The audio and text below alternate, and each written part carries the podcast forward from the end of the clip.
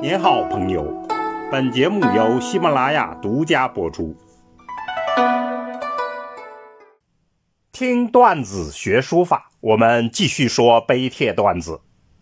今天是元宵佳节，恭祝大家甜蜜美满。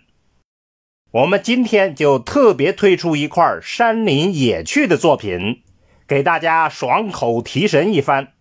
今天说。山野顽石上的古拙隶书，在山东邹县的卧虎山中，有一块石碑，沉睡了两千年，直到清代才被人发现并赏识。因为这里是孟子的故里，孟子的后人就将其存放在孟庙之中。这块不起眼的顽石，就是莱子侯刻石。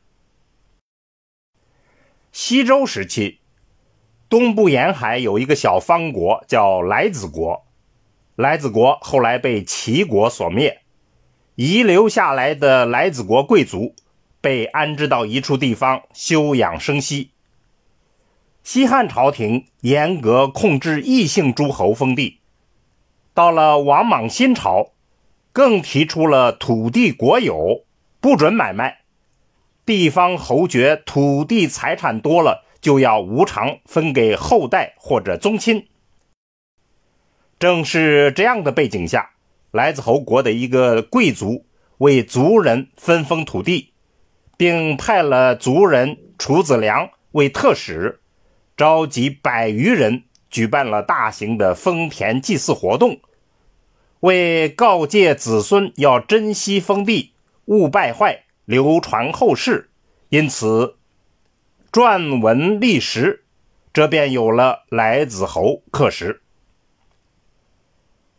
莱子侯刻石是一块天然的长方形的岩石，上面的铭文只有三十五个字，铭文是：始建国天凤三年二月十三日。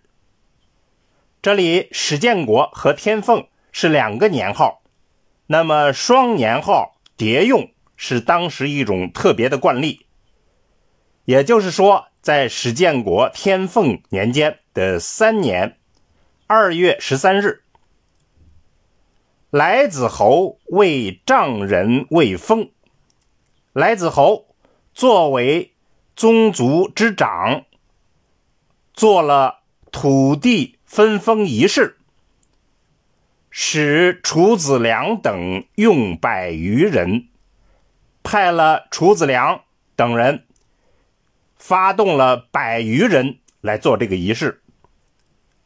后子孙勿败坏，期望后代的子孙不要败坏了土地封地。那么，关于此碑的个别字以及文意。都存在不同的解读，我们这里就不细说了。先要提一下的是，莱子侯刻石同汉代画像碑刻一样，在文字的四周刻有一条排叠的斜线作为装饰，衬托了书法主体，显示出一种高古天然的金石意味。而本刻石的刻制方法。与篆刻中间的单刀冲刻法有异曲同工之妙，凸显了书法的爽健利落，别有风味儿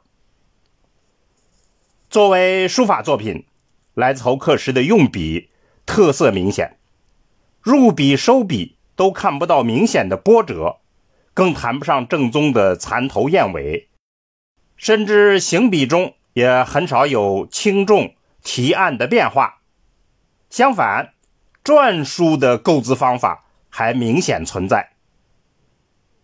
但我们从撇捺、点画、转勾的舒展自如而有节度这样一种状态中，能感觉到隶书的意态与韵致。用笔的草率，以及处于隶变中的笔法不确定等等因素。致使本书法有一种特别的审美效果。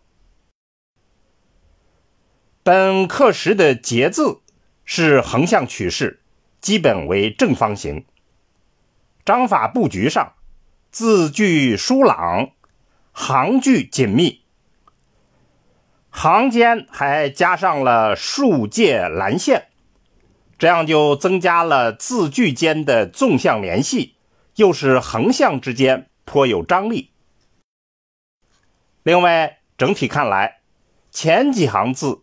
较为工整，字形也小，然后渐渐放纵起来，字形放大，而且向左边、七侧，笔画也变得粗重起来。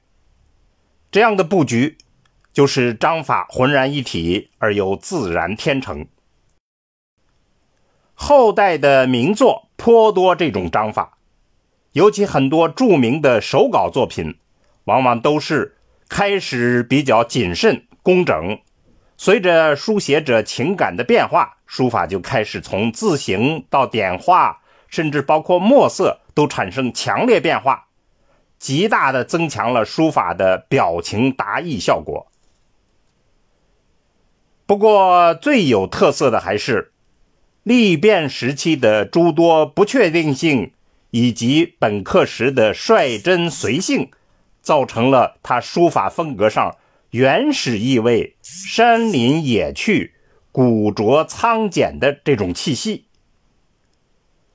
笔画姿纵而有法度，结体新奇而又自然，再加上后期的刀法与前期的笔法浑然成趣，形成了所谓正规书法所没有的独特审美风范。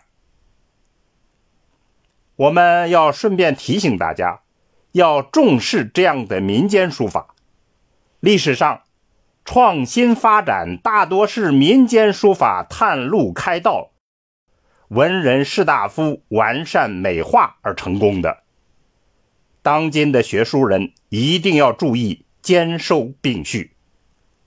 好，听段子学书法，我们下次再见。